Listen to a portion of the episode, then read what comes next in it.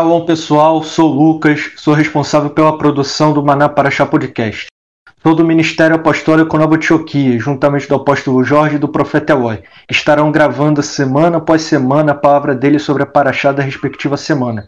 Estaremos publicando todas as quintas-feiras à noite. O Maná Paraxá Podcast tem como finalidade alcançar pessoas que buscam aprender sobre a Torá e a restauração, e também te permitir que membros e não membros do Ministério Apostólico Nova Antioquia possam estar conectando-se com a Paraxá durante outras atividades do seu dia a dia, seja dirigindo, trabalhando, estudando ou fazendo outras atividades. Os episódios estão disponíveis em diversas plataformas de streaming. Compartilhem com amigos e familiares. Se você não é membro do Maná e quer entrar em contato conosco, siga a nossa página no Facebook, mande um e-mail que estará disponível na nossa descrição e inscreva-se no nosso canal do YouTube. Shalom, estamos novamente aqui para mais um episódio do Maná para Chá Podcast, onde essa semana nós vamos estudar a Paraxá Tetzaveh, Paraxá Ordena, Paraxá que ela está no conjunto Parashiot que falam sobre a construção da Mexicana, dos seus aspectos, suas medidas, seus utensílios. E nós vamos dar continuidade, dar continuidade que foi iniciada desde a Paraxá Terumá, Paraxá Coleta, no qual Deus ordena para que o povo de Israel ele tirasse uma coleta, uma oferta para essa construção, onde ali ele dá os seus, os seus parâmetros dessa, dessa oferta, parâmetros esses que eles continuam como princípios até o dia de hoje.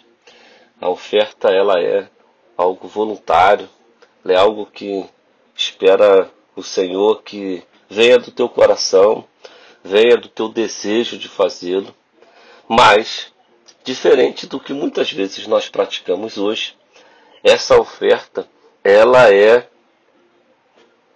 é ou ela tem uma medida, um padrão. Deus fala que você pode ser voluntário. Você é, faz isso se você quiser ou não.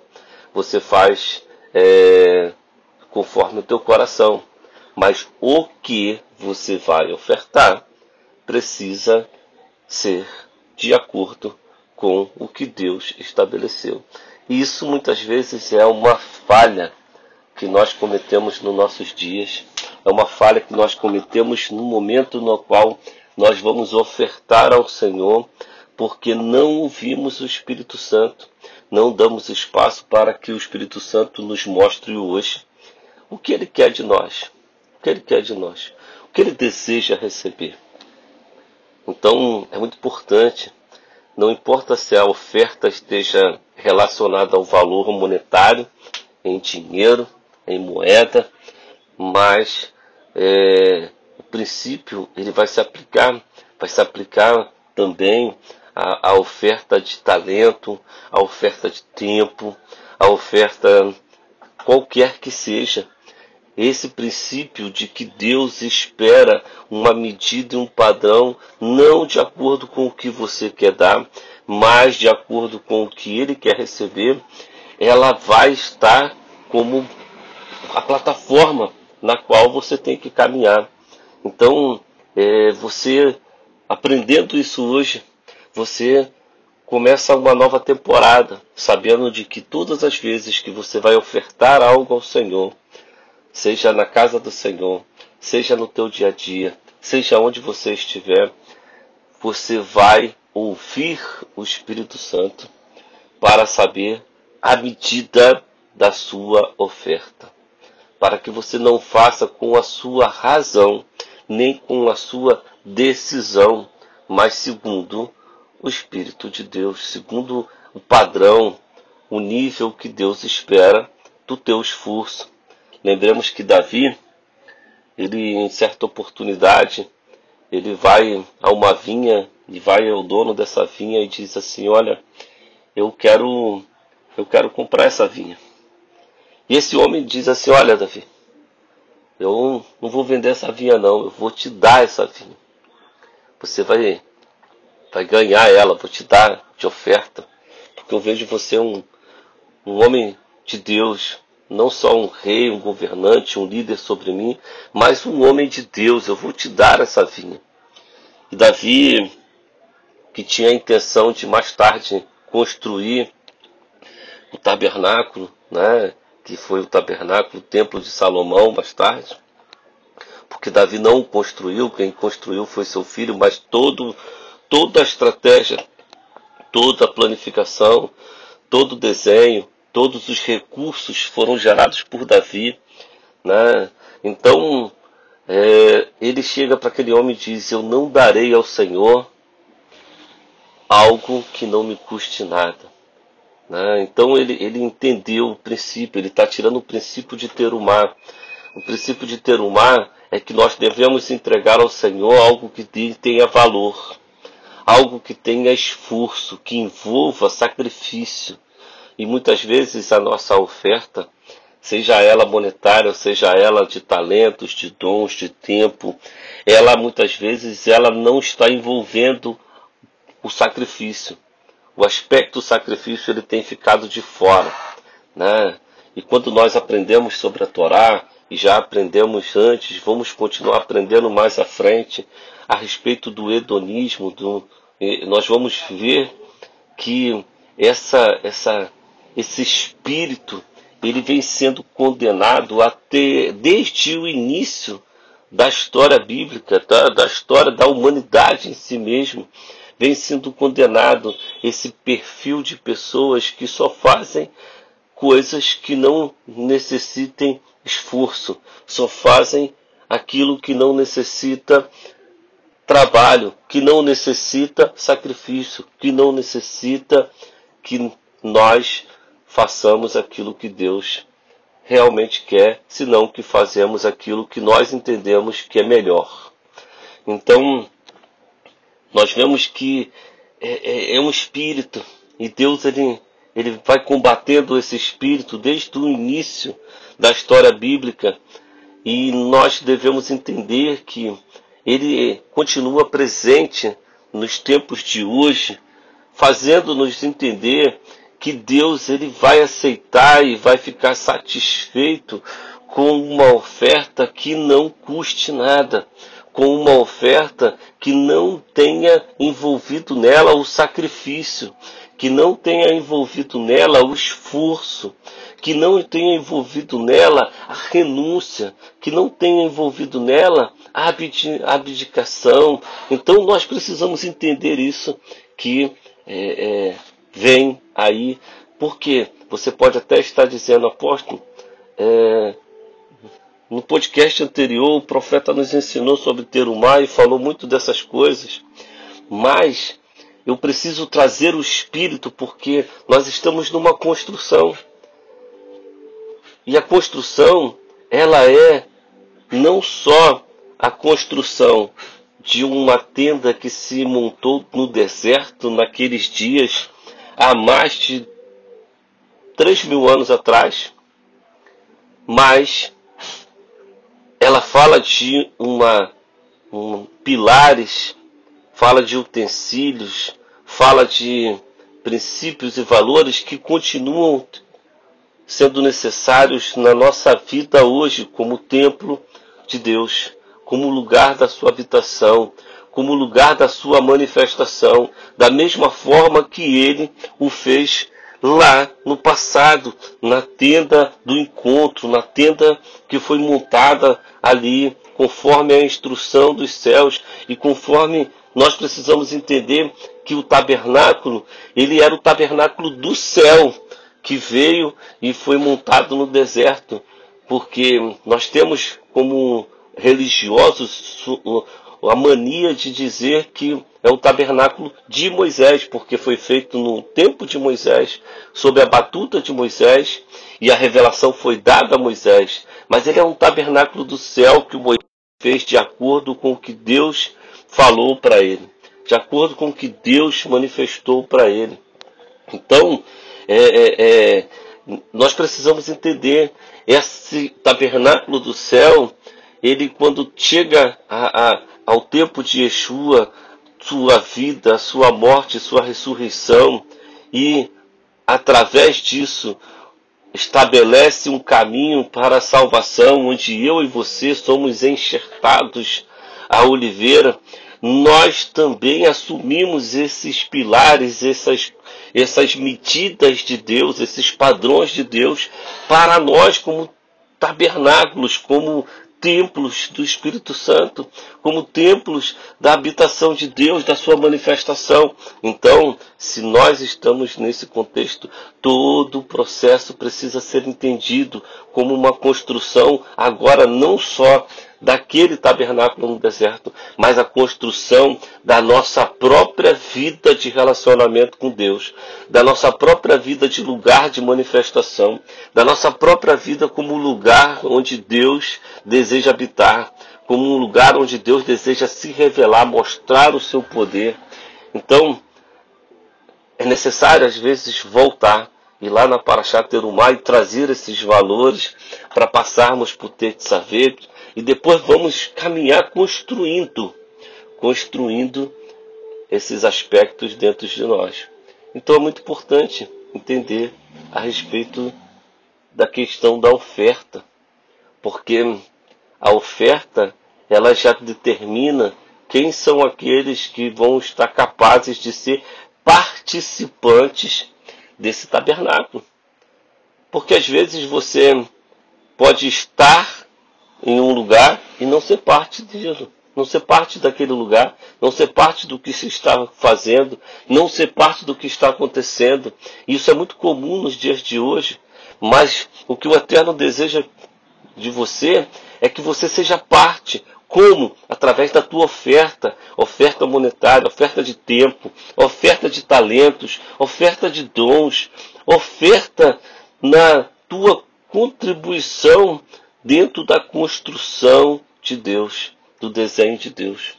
Então, nós vemos isso daí de uma forma muito especial e que trazemos provas. Tetzaveh, porque Tetzaveh significa ordena. E esse texto, ele está lá em Shemot, né, Êxodo 20, 27 em diante, né, é, e nós vamos está entendendo um pouco mais e falando um pouco de, de, de, um, de um elemento. Falei da oferta e agora eu quero trazer um outro elemento que era parte daquele, daquele tabernáculo no deserto e que nós estamos olhando para lá e olhando para nós e que nós vamos olhar para nós, olhar para lá e olhar para nós novamente, que é o óleo para o Espírito.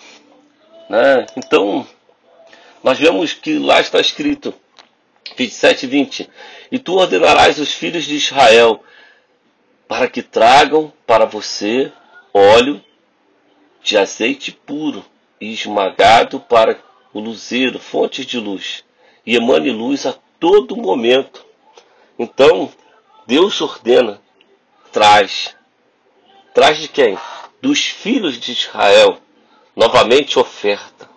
Novamente é eu e você que temos que trazer o azeite puro, a verdadeira unção, a verdadeira verdadeira é, é oferta quando Yeshua estava nos últimos momentos como homem aqui na terra, ele passou pelo jardim do Getsemane.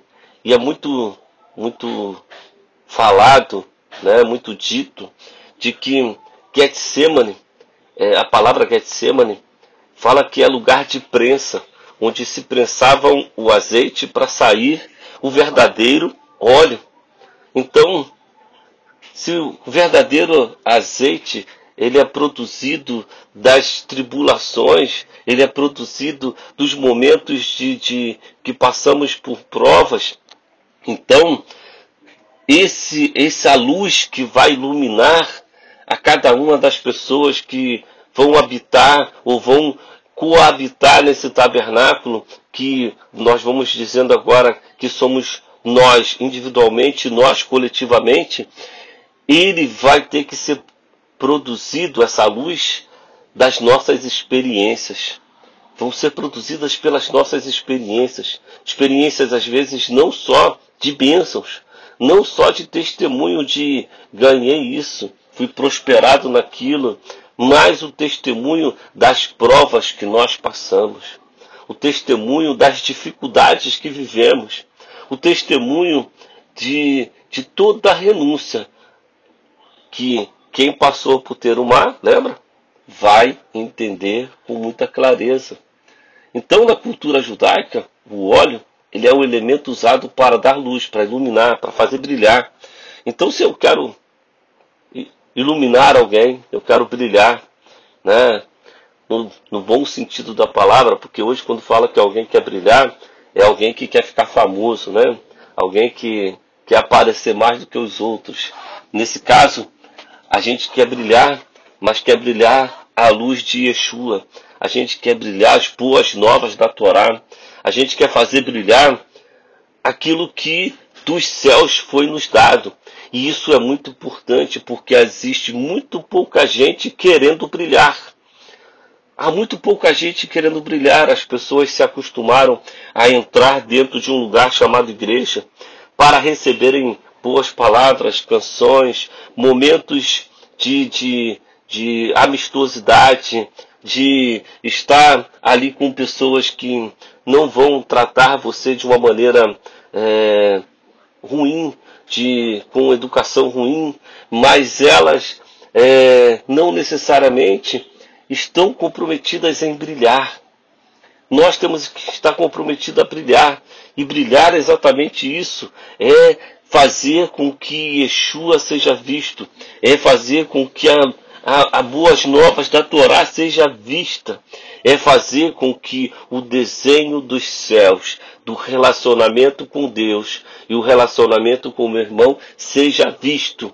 Que aquilo que Yeshua promulgou e deixou seja visto e não qualquer outro tipo de luz. Porque a luz do eu faço o que eu desejo, lembra do hedonismo? A luz do eu faço o que eu acho melhor, mais gostoso, sinto mais a presença do Espírito Santo, faço isso e outro. Essa, essa luz não é a luz resultante de uma vida que passou por processos. Ao contrário, é, um, é uma luz resultante de uma vida que quer fugir dos processos. É uma luz resultante de uma vida que não quer estar e não está disposta a se colocar na prensa para ser esmagado, para fazer o verdadeiro azeite sair, a verdadeira unção, o verdadeiro óleo que faz aparecer, que faz brilhar a mensagem da Torá, que faz que o poder de Deus seja manifesto e com o poder de Deus as curas, os sinais, a libertação. Então isso é, é, é algo que nós precisamos aprender muito então, uma expressão muito comum da, da lei oral é chamem rua. Chamem rua. Chamem rua é o óleo, o combustível para o espírito. Então, as tribulações, as adversidades, elas não são encaradas de uma forma negativa, de uma forma mitológica, dando a, a Satanás, a Rassatã, a glória de um processo que vai produzir uma verdadeira glória. Nós substituímos a glória que o chama em rua vai provocar, que é o verdadeiro azeite, a verdadeira luz, e damos a glória, damos a luz para Rassatã. Ou seja, o óleo do Espírito é aquilo que faz o nosso espírito brilhar emanando a glória e a presença de Deus. O estudo, como nós estamos tendo, a oração, a intercessão, a obediência, ela produz o chama em rua, o combustível para o espírito. Mas a tribulação é o elemento mais importante do chama em rua. Ele é o elemento mais eficaz, porque é nela que o nosso espírito ele, ele tira os olhares de tudo que está ao nosso redor e olhamos para os céus e entendemos que só o Senhor pode fazer com que suportemos aquele momento. E não é incomum a gente ver isso, né? É, quando a pessoa passa por um momento de desemprego, de crise familiar, é, enfermidade, é nesse momento que a gente vê as pessoas clamando, que a gente vê as pessoas buscando, que a gente vê as pessoas se afinando, se alinhando com Deus. Se você algum dia for algum monte de oração e você passear por ali e perceber o que as pessoas estão orando, você vai perceber que a grande parte daquelas pessoas estão ali para clamar por um filho que está nas drogas, para clamar pelo casamento que está falido, para clamar sobre a enfermidade que já sentenciou a sua morte, para clamar pelos processos mais difíceis e intensos que uma pessoa pode passar. E quando a pessoa tem um entendimento daquilo que nós estamos ensinando agora, ela entende que ela, esse, esse, essa tribulação pode provocar uma verdadeira unção, um verdadeiro poder capaz de fazer brilhar a cura, a libertação, a, a, a transformação que a luz, a revelação, a manifestação do verdadeiro rua pode provocar. Através da nossa nosso passar por esse momento, de sermos esmagados, isso produz algo poderoso. E Yeshua produziu poderosamente o chama em rua e liberou esse, esse, esse, essa unção, essa, esse óleo do Espírito sobre cada um de nós. É por esse chama em rua que ele deu é, é, dons aos homens, fazendo ministérios, dons, manifestações do Espírito Santo. Olha quantas coisas ele pôde produzir através do momento, e foi um momento muito intenso. A palavra diz que ele chegou a, a, a chorar sangue.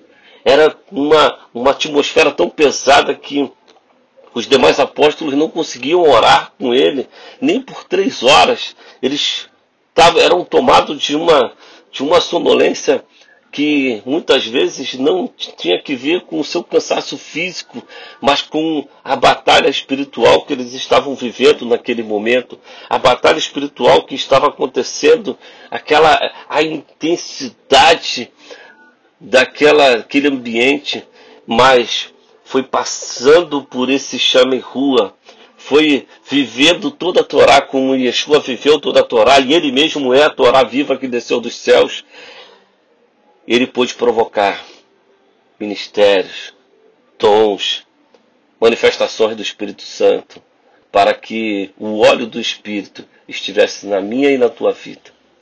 Então, uma palavra é, é no hebraico que é chamada katite, esmagado. Katite quer dizer esmagado. E segundo a Torá, as tribulações, quando nós somos esmagados, né, batidos quando nós somos desafiados, são verdadeiros olhos para o nosso espírito, para que ele brilhe e manifeste a glória de Deus. Olha que tremendo. Quando a gente vai para o hebraico, o hebraico ele dá uma, uma clareza muito importante para nós. Ela dá uma clareza que nós precisamos. Então, nós precisamos ficar atentos, muitas vezes, para, para o hebraico. Muitas vezes nós não não gostamos. Alguns falam assim, não, é, nós não somos judeus para ficar vendo o hebraico todo momento, mas a verdade é que a palavra de Deus, o original, foi escrito nessa língua. Então, quando você vai até essa língua que escreveu, nós ficamos muito mais alinhados com o que verdadeiramente se queria se dizer em cada texto. Então, é muito tremendo essa palavra catite, esmagado, né? E a sua relação com produzir, produzir óleo para o espírito, né? Então, eu quero falar um pouco sobre as tribulações, né? São óleo para o espírito. E eu vou ler um texto de Romanos, Romanos 5, de 1 a 5, né? Romanos 5, de 1 a 5. Deixa eu me posicionar aqui, diz assim: Portanto, pelo fato de sermos considerados justos diante de Deus, por causa da nossa confiança, continuamos a ter shalom com Deus por meio de nosso Senhor Yeshua o Messias. Também, por meio dele, com base em nossa confiança, obtivemos acesso à sua graça, na qual permanecemos dessa forma. Alegremos-nos com a esperança de experimentar a glória de Deus. Mas não apenas isso, alegremos-nos também nas, por nossas dificuldades, porque sabemos que as dificuldades produzem resistência. Resistência produz caráter e caráter produz esperança. E essa esperança não nos decepciona, porque o amor de Deus por nós foi derramado em nosso coração pelo Ruach HaKodesh que nos foi outorgado. Olha que tremendo texto que se relaciona com tudo que foi dito até agora. Eu li na versão do David Stern, mais que a, a, a versão da Bíblia judaica do David Stern, mas você pode ler em outras versões e elas vão te dizer a mesma coisa, vão dizer que as tribulações é, é, ela vai ela vai produzir resistência, caráter, esperança, perseverança, sabe? Nós precisamos entender isso e parar de demonizar as situações adversas que muitas vezes passam por nossa vida. Nós precisamos entender que muitas vezes Deus está em tudo. Deus está em tudo. Quando Moisés sobe o monte, e chama o povo para subir. O povo, quando vê o monte fumegando, trovões, chofar tocando, vozes, o povo tem medo. E o povo diz: Moisés, sobe você no nosso lugar, vai lá, fala com Deus por nós. Isso é algo que entristece o coração de Deus, porque Deus prepara tudo para que o povo pudesse subir. Sabe, às vezes a gente gosta de cantar e orar, dizendo: Senhor, eu quero subir a montanha, eu quero ir ao lugar da tua presença. E essas coisas elas são lindas de se dizer, mas quando nós vivemos o momento que temos que entrar, o medo muitas vezes paralisa, porque nós muitas vezes percebemos elementos que para nós são sinônimos de dificuldades, sinônimos de provações, sinônimos de lutas pelas quais muitas vezes nós, por sermos ensinados errado, saímos dela. Queremos fugir dessas coisas. E por isso o povo olhou e aquela tempestade não era, não podia ser um bom sinal. Aquelas coisas não podiam ser um bom sinal. Eles iam morrer ali. Só que, na verdade, se eles compreendessem que aquela, aqueles raios, aquelas, aqueles chofares, aquele monte fumegando, tudo era Deus, eles não teriam esse temor. Então, quando você passar por uma prova, não fale mais que foi o diabo. Certamente, muitas vezes nós passamos por provas que são resultantes das nossas escolhas ruins, são resultantes das nossas decisões equivocadas. Mas em todo o processo, mesmo quando escolhemos de forma equivocada, Deus ele está no processo para nos corrigir. Deus ele está no processo para nos aperfeiçoar, para que nós aprendamos a não escolher de forma equivocada. Mas se eu criar um substitutivo dando ao diabo o processo que deveríamos viver nós, entendendo que Deus está nele, nós não somos transformados. Nós não somos, não produzimos o catite. Não somos catite, não somos esmagados. Não produzimos o chama em rua, o óleo para o espírito. E não provocamos o que deveríamos provocar. Vamos ler um outro texto. Texto de 1 Coríntios. 1 Coríntios 4. Versículos 16 e 17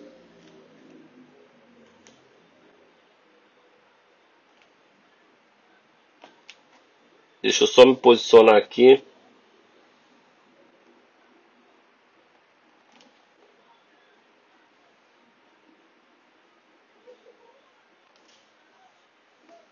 Só um minuto.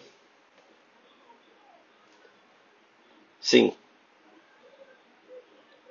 Portanto, peço que sejam meus imitadores. Essa é a razão de eu lhes ter enviado Timóteo, meu filho amado e fidedigno Senhor.